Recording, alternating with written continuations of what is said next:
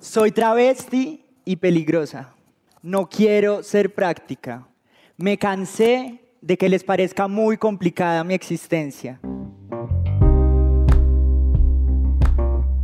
En el 2009, cuando estaba empezando la carrera de Derecho en la Universidad de los Andes, conocí a Matías González Gil. Vimos una clase de segundo semestre e hicimos varios trabajos en grupo. Justo en esa época en que nos conocimos, Matías estaba buscando aclarar si le gustaban o no los hombres. Después no nos volvimos a ver, pero en los últimos años de la carrera la vi vestida de mujer y supe que ya no era Matías sino Matilda. ¿Les incomoda utilizar los pronombres con los que me identifico? Acostúmbrense. Ella. Esto hace parte de la charla que dio en el TEDx de Manizales en el 2017. En los últimos años de la carrera de Derecho, Matilda se convirtió en una activista por los derechos de las mujeres, de la comunidad LGTBI y en particular de las personas trans. Luego se fue a Estados Unidos becada y allá empezó el proceso de tomar hormonas para hacer la transición de género. Hoy, a los 30 años, Matilda pasó del activismo al servicio público, al ser nombrada secretaria de la Mujer y Equidad de Géneros en Manizales, una ciudad históricamente conservadora y católica. Bienvenidos al Topo, un podcast de entrevistas en el que exploramos temas sobre los que suele haber una capa de ignorancia, vergüenza o temor. Soy Miguel Reyes.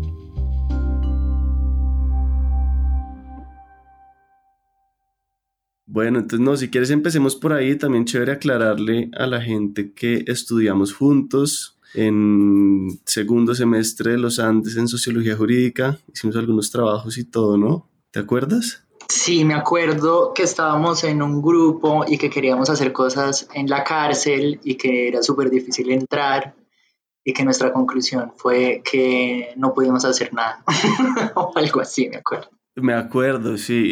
Y mm, bueno, pues sí, si quieres empecemos como, como por ahí y puede que después echemos más para atrás a tu colegio y a tu infancia y tal, pero arranquemos como conversando un poco de lo que significó para ti estudiar derecho y estudiar derecho en los Andes y después particularmente de pronto esa clase que vivimos juntos, que era sociología jurídica, en la que se tocaban estos temas como de minorías y del derecho fuera de los códigos y de, sí, como de aplicar el derecho en la realidad.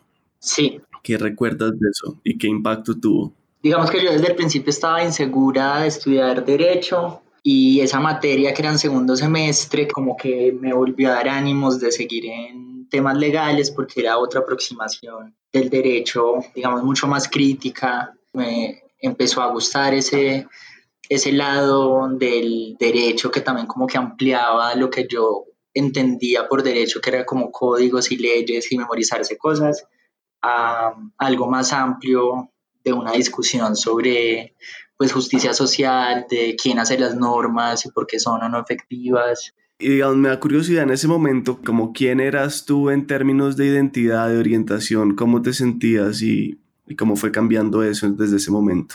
No me acuerdo mucho, o sea, yo me acuerdo que cuando llegué a los Andes, yo era un man paisa heterosexual de Manizales. Eh, y, y, pero sí sé que fue como en segundo o tercer semestre como que empecé como a descubrirme y a darme cuenta que me gustaba y quién era, pero no sé si en esa época seguía engañada o si ya había empezado como a experimentar, no me acuerdo muy bien. ¿Y qué, qué, te empezaste a dar cuenta que te gustaba y cómo te diste cuenta? Pues, o sea, como que uno estar en Bogotá sin, sí, como sin papás a toda hora. Y también creo que es diferente la experiencia de la gente que viene de otras ciudades a Bogotá a la gente que siempre ha vivido en Bogotá. Uno porque la dinámica de ciudad pues es muy diferente. Manizales es una ciudad chiquita, conservadora, religiosa, pero también muchas de las personas que van a los Andes, que viven en Bogotá, como que se quedan viviendo con sus papás, mientras que las personas que venimos de otras ciudades como que estamos más solas, pero al mismo tiempo es como un proceso que también tiene algo de emancipación. Entonces también fue como en ese proceso de emancipación, como de alejarme de, como del nido. También empiezan a haber como preguntas de, pues, de quién soy yo, por qué estoy estudiando esto. Y me acuerdo que me empezó a meter a chats, o sea, como, pues Latin Chat no, no me acuerdo cuál, no, en Bogotá hay unos, yo ponía en Google chats gays. Entonces me metía a los chats y como que todo empezaba por cámara Y ya en una de esas yo dije como ya, yo tengo que saber si es solo como curiosidad ahí de video y ya, o si en realidad me gusta. Entonces un día me propuse encontrar a un man y verme con ese man y me fui en el carro hasta donde ese man y dije como bueno, sí, ya. Y entonces ahí te diste cuenta que te gustaban los hombres y te quedaste enclosetada un tiempo todavía. Sí, yo me acuerdo que como en otro de esos chats conocí como un vecino, o sea, era como un man que vivíamos por edificios y empezamos a salir, entonces yo no iba a la universidad unos días, eh, que era cuando mi hermana tenía clase y él igual también vivía con la hermana, entonces él no iba a la universidad cuando tenía clase entonces como que escapábamos clase por, por tener sexo. en realidad no hacíamos como nada más. Entonces después como que empezamos a salir mucho y decidimos como que íbamos a ser novios. Entonces me acuerdo mucho que como que Halloween era lo máximo porque él salió disfrazado y yo también. Entonces nos metimos como un montón de bares en Chapinero, por allá, por la Ciena, o sea, como unos bares súper desconocidos donde nadie nos iba a reconocer supuestamente y pues también estábamos con disfraces. Y después yo llegué como, pues como que yo entré en crisis y pues yo odiaba tener que decir mentiras y esconderme y no sé qué. Entonces yo le dije a él pues que yo no, pues que yo no servía para eso y ya me vine para Manizales. Y en Manizales una amiga eh, de toda la vida me dijo que si la acompañaba a un paseo. Ah, no, la llamaron para un paseo, no me acuerdo cómo fue la cosa. Y me acuerdo que ella me dijo como, no, pero eh, yo para qué le digo si eso está lleno de maricas, si a usted no le gusta eso, no sé qué, yo, no, no, no, yo ya me he vuelto una persona muy respetuosa. y me fui para el paseo, obviamente, y allá conseguí otro novio que era súper lindo, y a mí me encantaba que como tener novio lindo, y entonces como que empecé a salir del closet con todo el mundo, pero era también como, como un novio trofeo. Entonces me encantaba salir del closet, pero diciendo que él era mi novio, que me acuerdo que era como, sí, como un man súper lindo en la ciudad. Entonces, con ese segundo novio saliste del closet. Sí, pues como que sí empecé a salir, eso fue como en un diciembre, es que por eso no sé si fue ese mismo semestre o el que seguía. Y me acuerdo que, que sí, que le empecé a salir del closet a la gente y que en un momento en diciembre estaba como súper deprimida, pues yo no hablaba en las novenas, entonces mis papás me iban a llevar al cumpleaños de un amigo y pararon el carro y fue como, ¿usted qué le está pasando? ¿Por qué está triste? ¿Por qué no sé qué? Y ya, yo ahí como que les, les conté y ya me dejaron en la fiesta y me fui de fiesta. ¿Y ellos cómo lo tomaron? O sea, como que los tomó desapercibidos mi papá lo primero que dijo, o sea, como que el contexto de mi papá también es que como amigos cercanos de él o amigos cercanos de la familia de él se habían suicidado porque eran gays y dejaban cartas, no sé, como que estaba ese contexto. Entonces cuando yo salgo del closet, lo primero que mi papá dice es como, no le agache la cabeza a nadie, eso no tiene nada malo, bla, bla, bla, no sé qué. Mamá también se pone a llorar y es como, ay, es una decisión muy personal, entonces yo era, no, es una decisión, no sé qué, y bueno, y eso fue como la primera vez. Y ya ese proceso, no sé, yo siento que hay como varias etapas. Yo igual como que dije besitos y a los dos días me vine para Bogotá y ya como que me desentendí. Pero sí sentía que ellos estaban como en diferentes procesos, como que mi papá, yo creo que todavía está en negación hasta de que me gustan los manes, pues que eso fue como hace mucho tiempo, como que ya fue otra etapa. Y mi mamá como que primero estaba en negación, a veces yo sentía que estaba como mal geniada y ya eventualmente pues como que se fue acostumbrando. ¿Y hoy en día tú crees que tu papá sigue en negación? Sí, mi papá yo creo que está todavía como en, pues, como que él ve una cosa, pero en su cabeza él no ha podido, como que no, sí sigue en negación. Y mm, bueno, pero entonces ahí sales del closet y ya te sientes pues más cómoda con lo que eres y de ahí entonces el brinco a ser mujer, ¿cómo es? Digamos que lo primero que pasa es que yo llego a Bogotá y me acuerdo que me consigo otro novio que también estudiaba derecho. No, pero no era novio, en realidad tenía un novio de hace mil años y yo era como, como la moza, era como el mozo en esa época. Y por casualidad, ese man era muy amigo de una activista lesbiana de la universidad que era súper conocida, ella quería ser la presidenta del círculo LGBT uniandino, que era como círculo de participación estudiantil y nadie se quería inscribir, o sea, si no se inscribían al menos tres personas no podían abrirlo, entonces yo de casualidad estaba en ese momento, ella me pide que, pues que si quiero ser vicepresidenta, que simplemente es firmar, que no tengo que ir a reuniones, pero es que si no, no les abren el círculo, entonces yo firmo, abren el círculo y ella a los 15 días se enferma, le da leucemia, entonces a la, pues a mí me toca como asumir la presidencia del círculo, pero pues sin experiencia, como sin querer realmente hacer temas de activismo, pero digo como bueno, nada me toca. Entonces ahí como que exploté el closet, digamos, pues como que fue un proceso que aceleró todo y ahí empezamos a hacer fiestas. O sea, me acuerdo que decimos, no tenemos plata y empezamos a hacer fiestas y fiestas y fiestas, integraciones, asados.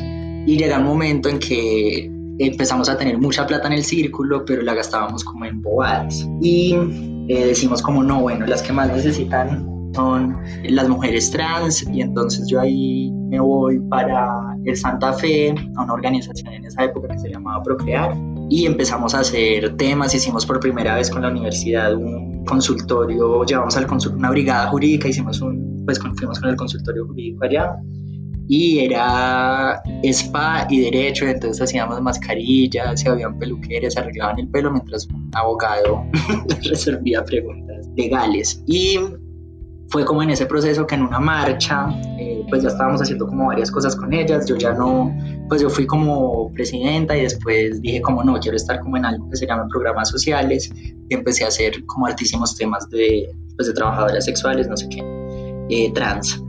Y en una de las marchas, pues que ya yo era más cercana a ellas, eh, yo les dije que yo quería como irme súper regia, trepada, pero pues con una peluca linda, no sé qué y me llevan a un lugar en Chapinero que se especializaba como en eso, como que llegaban los manes ejecutivos allá y allá hay pelucas pues como divinas, pelo, entonces allá les hacen pues como que no le ponen cinta en el pelo y eso duele horrible y se lo jalan para atrás y es el día de la marcha yo voy allá y es como una super peluca, el hiper vestido, o sea, como así de regia. Y ese día yo pasé buenísimo y repartí besos toda la marcha.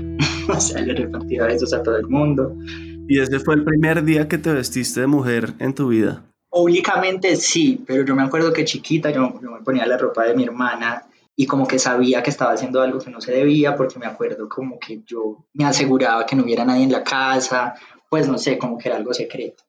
Pero es como esas cosas de las que uno no reflexiona, sino que las hace y solamente después de que pues como que hago de la marcha, que me empezó a preguntar, es que esos recuerdos vienen, sí, como más reflexivos de yo por qué hacía eso, pues como que eso siempre estuvo ahí, pero nunca, sí, nunca me pregunté por qué, etcétera, entonces creo que es como esas mentiras que uno se dice y no se da cuenta sino hasta mucho después que era muy evidente algo.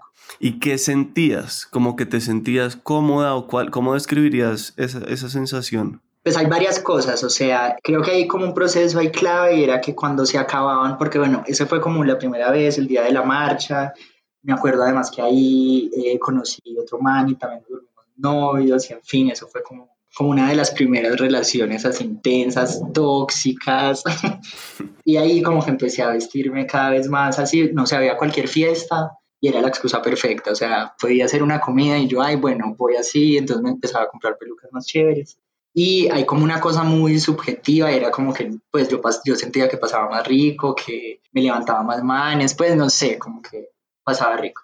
Eh, pero sobre todo de lo que más me acuerdo es como de los momentos de nostalgia el día después, o sea, que tienes que quitar la peluca, los tacones, el vestido, como que es un momento de cenicienta, que llegaron las 12 y yo sentía que yo como que cada vez intentaba alargar más el momento, entonces las fiestas eran más largas más amanecida, pero el momento más triste como de nostalgia, que la nostalgia como ese momento en que te quitas todo y como que vuelves a la normalidad, pero era como un momento de depresión, de nostalgia, de que, o sea, yo lo describiría como que yo siento que las personas trans desde chiquitas como que nos exilian de lo que somos, pues como que estamos en un lugar y la cultura, no sé, los médicos, todo le, te exilian de lo que tú eres entonces yo sentía que cuando me trepaba como que volvía a ese lugar de origen, pero al otro día me devolvían como a ese exilio porque me tocaba como quitarme todo. y ponerte el disfraz de hombre más bien. Sí, pues yo creo que no lo veía tanto así en esa época, pero sí era como, sí, como una, sí, como más de disfraz como un lugar de exilio, en un lugar que no era mío. Y hasta ahí tus papás y como amigos y todo no sabían, todo eso era secreto. No, digamos que se leía por mis papás y por todo el mundo como algo de como de activista radical, no sé, como que era algo político para las marchas, para las conferencias, como que lo veían más como un, como un performance político, digamos. Y, mm.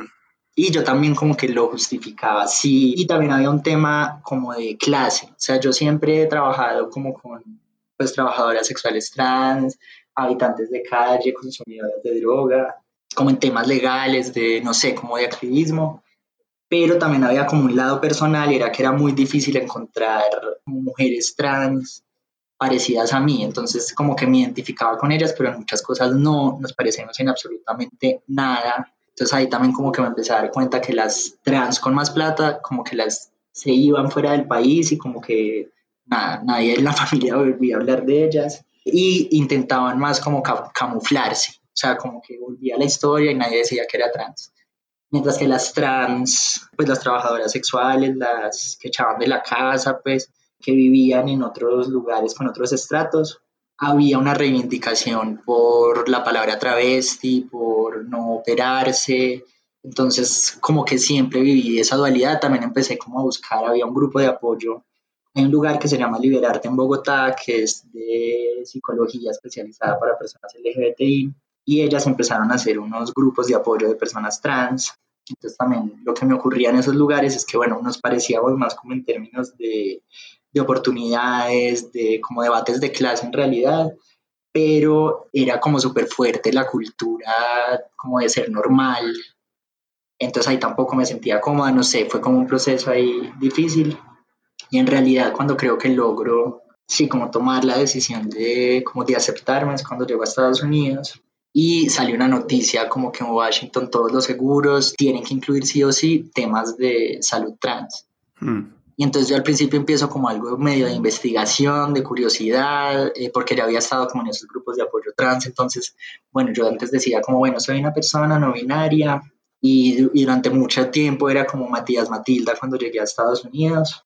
Y ahí fue súper fácil. Matías Matilda quiere decir que no tenías género o cómo te identificabas ahí? Como no binaria, o sea, como ni hombre ni mujer, sino como, no sé. Y entonces empecé a ir como a, pues empecé a hacer todo el proceso, entonces era una carta que me la dieron en cinco minutos, con esa carta me atendió una médica y era como, pues me hizo unas preguntas y me dijo, listo, mira, tú, tú aplicas, hazte estos exámenes y en unas semanas esta fórmula ya puedes tomarte estas hormonas y yo como, no, no sé qué, no sé.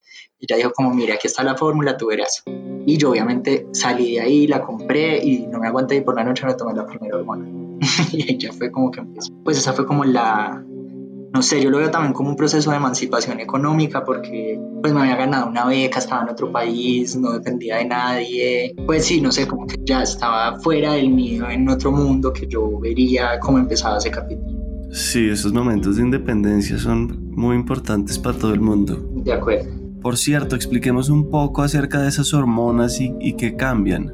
Digamos que en, en Washington lo que te hacen es unos exámenes trimestrales eh, donde miran tus niveles de hormonas. Entonces hay como unos niveles de hormonas promedio en mujeres y en hombres y lo que hacen con las hormonas es como sintonizar tu curva con la curva promedio pues a la que se quiere llegar. Perdón, ¿qué quiere decir tu curva? O sea, como la curva promedio de las hormonas en mujeres se ve de una forma como gráficamente, como que hay unos niveles de hormonas a un lado y a otro. Mm.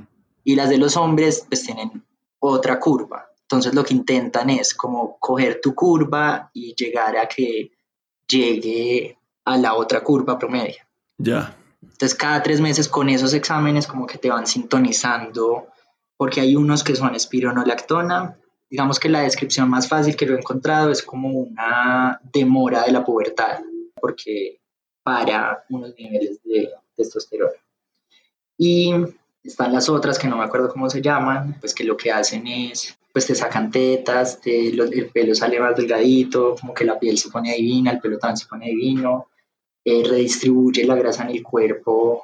Sí, entonces la grasa, por ejemplo, de la barriga se va para las nalgas y así. ¿Tú has tomado ambas? Sí, pues como que se debe tomar ambas, porque unas suprimen y las otras son como estrógenos. Ok.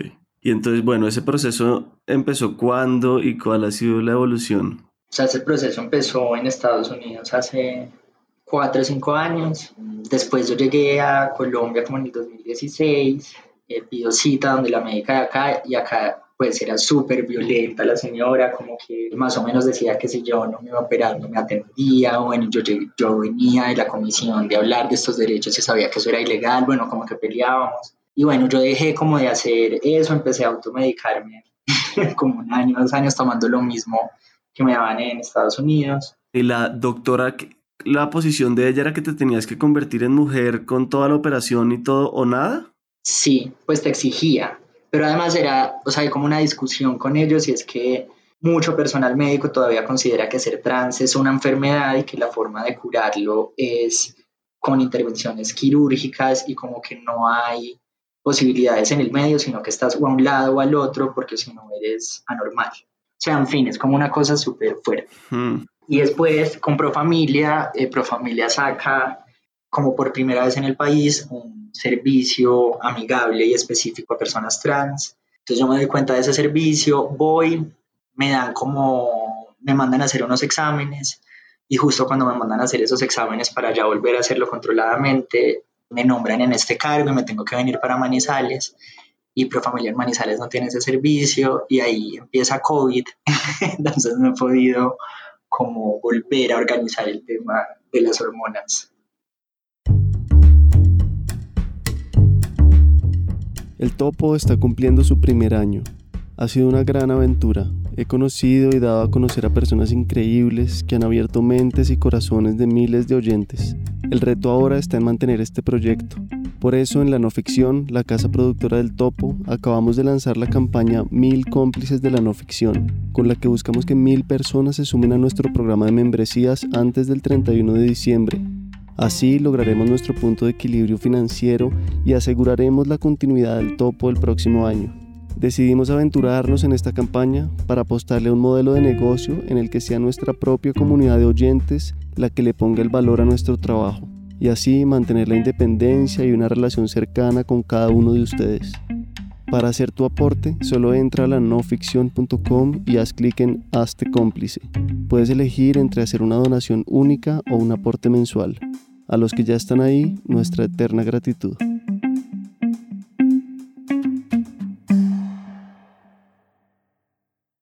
¿Cómo fue el momento en el que ya decidiste no ser más Matías y cambiar tu nombre? Sí, es que mejor dicho, hay como dos respuestas ahí. Una es que cuando yo vuelvo a, Colombia, empiezo, pues digamos que las organizaciones LGBT se habían concentrado mucho en derechos pues de parejas del mismo sexo, adopción, familia, pero en realidad pues como que los derechos de personas trans siempre han sido como muy cenicienta en las agendas LGBT. Entonces yo llego a Colombia Diversa, que era como ese lugar que solo hablaba de parejas del mismo sexo, etcétera, y también como que llego ahí por decisión, porque es como, o sea, es como una organización que es vista como medio conservadora dentro del movimiento y entre las personas LGBTI, entonces me parece como estratégico empezar a posicionar ahí el tema porque es como empezar a llegarle al centro y no a los que ya están convencidos. Y parte de lo que me doy cuenta es como que la forma más fácil de, de entrada es como primero hablar de mujeres trans antes de hablar de personas no binarias, que es como, pues sí, como que primero hay que entender algo. Y entonces ahí como que dejo de decir tanto el primer nombre digo Matilda pero yo no cambio esa cédula, creo que la cambié el año pasado como parte por pereza, pues sí me daba como jartera y entonces, digamos, apenas eh, hace un mes cambié el pase y no sé, como que tengo que cambiar un montón de cosas, pero también creo que hay como una cosa inconsciente de, de negación de pronto, como de, pues como no entiendo por qué me demoré tanto, yo creo que hay algo ahí como psicológico. Como de que duele matar una versión vieja de uno o algo así, ¿o qué? Sí, como de no, pues como a pesar de todo y de todo, como que todavía yo siento que, pues como que todavía hay muchos obstáculos por superar, psicológicos, como de, de aceptarte, de... Sí, no sé, como que hay un montón de cosas como que uno diría que yo ya no tengo ese tipo de problemas, pues como que no sé, yo nadie, sí, no sé, como que es muy público, pues he hecho como muchas cosas muy públicas sobre mi identidad, pero creo que igual en el fondo queda mucho de esa niña que se escondía en los closets. ¿Y cómo dirías como que has cambiado en tu forma de ser? ¿Cuál ha sido tu, sí, como por dentro? ¿Cómo te sientes distinta hoy en día? O sea, yo creo como que muchas cosas tienen que ver con ser trans, pero la mayoría no. O sea, creo que tuve como un proceso de terapia súper bueno, con una terapeuta súper buena en Bogotá, como que me ayudó a encontrarme, también como a sanar muchas cosas. Siento que ahora me siento, pues me siento como mucho más segura de mí misma. También siento que he intentado ser muy coherente, entonces no sé, como en los lugares que he peleado, en los lugares que he renunciado, etcétera, han sido por temas a mi ver, mi forma de ver como éticos para mí, como que tocaban límites, etcétera. Entonces siento que me, pues como que me ha empezado a importar mucho menos lo que piensen de mí en ese sentido, porque no, pues como que siento que si yo estoy bien con esa decisión como éticamente, con lo que yo creo, es como la única explicación que debo dar. Hmm. Y digamos, ¿sientes que te has vuelto más, como más tranquila y más sí, más desprendida de esas peleas o por el contrario más vehemente y más pues radical y firme, sí. Porque digamos, lo digo por, porque vi tu TED Talk y, y ahí suenas como pues muy firme. Se sienten muy atacaditos cuando no dejo pasar sus chistes transfóbicos. Pues dejen de hacerlos. Soy una travesti porque soy una mujer con pene y no un hombre con peluca. Pero digamos, ese discurso y esa actitud hoy, ¿cómo son? O sea, yo creo que todavía sigo siendo como radical en el sentido de, o sea, sí, como, como de hablar de las cosas más directamente. Siento que como en muchas discusiones de, de entidades públicas o de funcionarios públicos o en la política son como muchos eufemismos, poco lenguaje directo.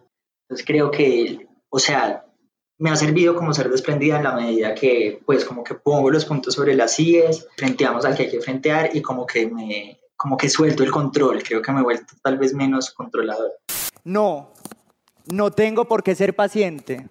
Es que no vamos a seguir dejando que condicionen nuestro respeto a su ignorancia. También creo que me he vuelto como más práctica, entonces no siento que antes estaba como en lugares donde era muy importante tener la razón y acá como que no es tan importante tener la razón, sino que tú logres como empezar a ejecutar y tener acciones y poner a diferente gente de acuerdo en puntos medios. Bien, y, ahora sí hablemos un poco de tu nuevo cargo, en qué consiste y qué estás haciendo, sí. Ahora soy secretaria de las Mujeres y Equidad de Género en la alcaldía de Manizales. Entonces, por ejemplo, sí creo que es como mejor hablar de ejemplos para que se entienda cómo que estamos haciendo. Estamos haciendo varios ejercicios de presupuesto participativo con la comunidad. Ya llevamos dos, uno con organizaciones LGBT y, pues movimientos de mujeres, donde lo hemos usado sobre todo como en días. Entonces, por ejemplo, el Día de la Mujer, eh, dijimos vamos a destinar 20 millones, vamos a citar a todas las organizaciones y ellas nos van a decir hasta que nos gastamos el último peso. Se les nombran un comité y salen un montón de prioridades interesantes porque, por ejemplo, acá querían que la plata se concentrara en mujeres de grupos históricamente discriminados. Hace poquito inauguramos la línea por la vida, que fue un proceso súper interesante porque eh, digamos que la Secretaría de las Mujeres y Equidad de Género en realidad lo que lideró ahí fue como un proceso de, pues, de concertación política entre diferentes secretarías, entre la Secretaría de Gobierno, la de Salud, la de Desarrollo Social y pues esta, para que todas pusiéramos como plata para sacar un programa, una línea de bienestar, equidad y convivencia, que era como una respuesta más integral a los problemas de violencia y salud mental que se venían presentando en Manizales. Entonces en esta línea pues puedes tener asistencia psicológica, te atienden casos de violencia contra la mujer, de violencia contra la niñez que antes tampoco pues eran recibidos por la línea, una línea específica para lesbianas, gays, bisexuales, trans e intersex y digamos que lo innovador entre comillas o es la línea del parcero que es una línea de escucha para hombres específicamente, porque muchas veces cuando empezamos a hacer la investigación de qué llamadas llegaban a la línea, habían varios casos de hombres que decían como pues necesito ayuda porque le voy a pegar, la va a matar ya. Justamente hablando de lo complejo que es el debate, sé que no hay una respuesta única, pero, pero ¿qué te has dado cuenta que es como el motivo principal de la homofobia y la transfobia? Creo que está muy ligado a estereotipo y roles de género, es decir, como las reglas que se supone que se deben seguir para hacer parte como de esa categoría y como pero yo creo, pero ya es como algo personal, no sé si está estudiado o no, que hay un, no sé, yo siento que hay como mucho, como mucho temor a la libertad, que la gente se pueda liberar y ser como ella misma, y yo creo que es gente que tiene temas irresueltos, no necesariamente con su orientación sexual o identidad de género, pero es como, como que le parece raro que la gente sea como libre. Hmm. ¿Y tienes algún caso o, sabes, sí, que te has dado cuenta como de una manera que sea efectiva de, derribar prejuicios y abrir mentes y de, y de, sí, de permitir que la gente como que se salga de esas cuadrículas mentales? Yo creo que hay que empoderar a las personas, sí, hay como hay que darles voz y participación a las personas que se han sentido víctimas o que son víctimas pero todavía no lo leen así y romper el silencio y empezar a hablar de violencia es pues súper importante porque digamos lo que permite que esos ciclos se repitan es el silencio, los secretos entre las familias, eh, como el tabú de decir violencia, pero creo que eso también va aparejado de, de, lo que estamos intentando hacer acá en la Secretaría y es, que, y es lograr tener conversaciones como abiertas y sin tapujos y sin tabús sobre temas difíciles y también intentar sacarlos de la culpa y la vergüenza que a veces hay, hay que desaprender cosas que implican como unas transformaciones muy profundas dentro de la gente y en ese sentido se requiere como de mucha voluntad porque yo siento que si no, sea, hay gente que no va a cambiar, o sea, como si tú no quieres cambiar, no vas a cambiar, punto. Y dejemos como algunos mitos grandes desmitificados en torno a a los trans y a, sí, en general a, todo el tema de las, de las otras identidades de género? Yo creo que, o sea, hay como algo, como un tema de excepcionalizar mucho a las personas trans, pues como que no, no sé, no se ven como una persona más, sino como que nunca dejas de ser una persona trans, como que se limita todo. Sí, y eso yo creo que de alguna forma tiene como un origen sexual, pues como que históricamente la única forma de relacionarse con nosotras ha sido como por medio del sexo y como escondido y en cuartos oscuros y en porno, etcétera, como que desestabiliza porque no, no saben cómo relacionarse de formas diferentes a la sexual, como que somos muy objetos sexuales todavía. ¿Y cuál es como tu mundo ideal, pero siendo realista? ¿A qué crees que podemos aspirar en esta vida, en estas próximas décadas? Sí, como cómo te imaginas el mejor escenario teniendo los pies en la tierra, pues. Yo creo que a lo que deberíamos apuntar es a más personas trans en, pues, en cargos de poder, como en, en generar capacidades para que la gente pueda hacer lo que realmente quiere.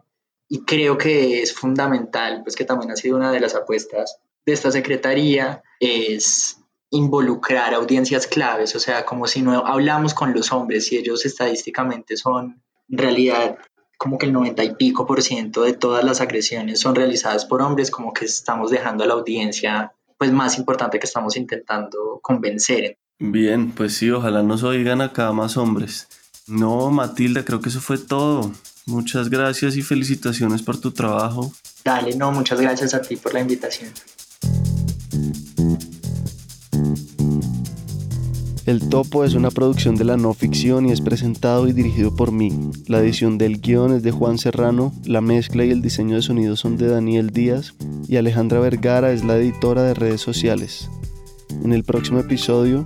Pues la situación de la enfermedad de mi papá hizo que, que volviéramos a casa y luego pues por alguna situación mi mamá también volvió a casa, ellos estaban separados, ya 18 años separados, ella volvió a la casa y se casó otra vez con mi papá y mi hermano también llegó a la casa desde, desde, Argentina y entonces como que tuvimos una segunda oportunidad como familia para, para vivirlo y creo que lo vivimos.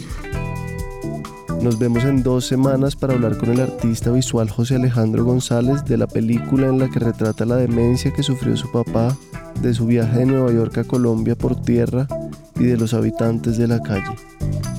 Si quieren contactarnos, estamos como podcast El Topo en Instagram, Twitter y Facebook. Si tienen preguntas, comentarios o sugerencias, no duden en escribirnos por ahí. De nuevo, si quieren donar algo, vayan a patreon.com slash la no ficción. Se lo agradeceremos siempre. Este proyecto es posible gracias a las donaciones de nuestros oyentes.